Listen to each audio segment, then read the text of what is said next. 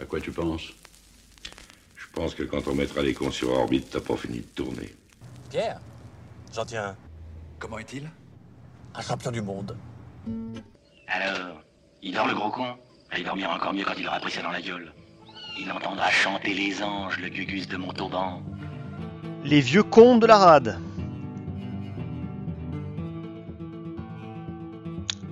En ces temps de Hall of Fame, je vais vous parler d'un joueur légendaire.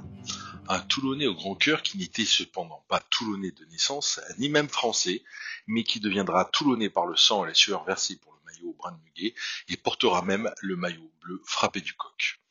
Je vais donc vous parler de monsieur, et j'insiste sur monsieur, Eric Melville. Eric est né en juin 61 au Cap, en Afrique du Sud. Ce colosse de 1m96 pour 115 kg débarque, alors âgé de 19 ans, en 1980 à Agetmo, dont il portera les couleurs durant trois saisons, avant de jouer pour le Stade Montois jusqu'en 1986. C'est alors qu'il débarque au Rugby Club Toulonnais à l'orée de la saison 1986-1987. Les vrais le savent, le 2 mai 87, 46 ans après l'unique titre de 1931 et à deux ans après la finale de légende face au Stade Toulousain, les Toulonnais de Daniel Herrero touchent enfin le Graal en soulevant le bouclier de Brennus après avoir battu le Racing Club de France. Clin d'œil de l'histoire, Eric mettra un terme à sa carrière au RCT un certain 6 juin 1992 après un second bouclier gagné contre le Biarritz de Serge Blanco.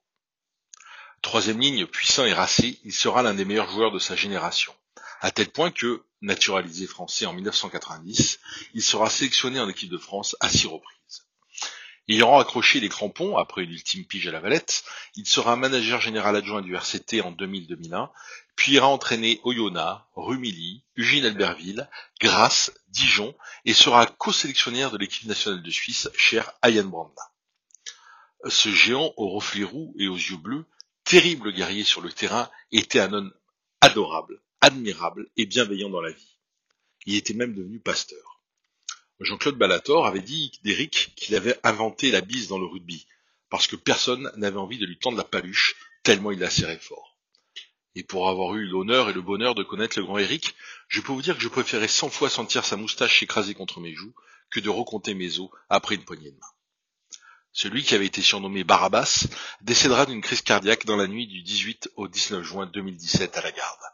C'était le meilleur d'entre nous, avait dit Eric Champ. Le meilleur sur le terrain, mais aussi dans la vie, par son humanité.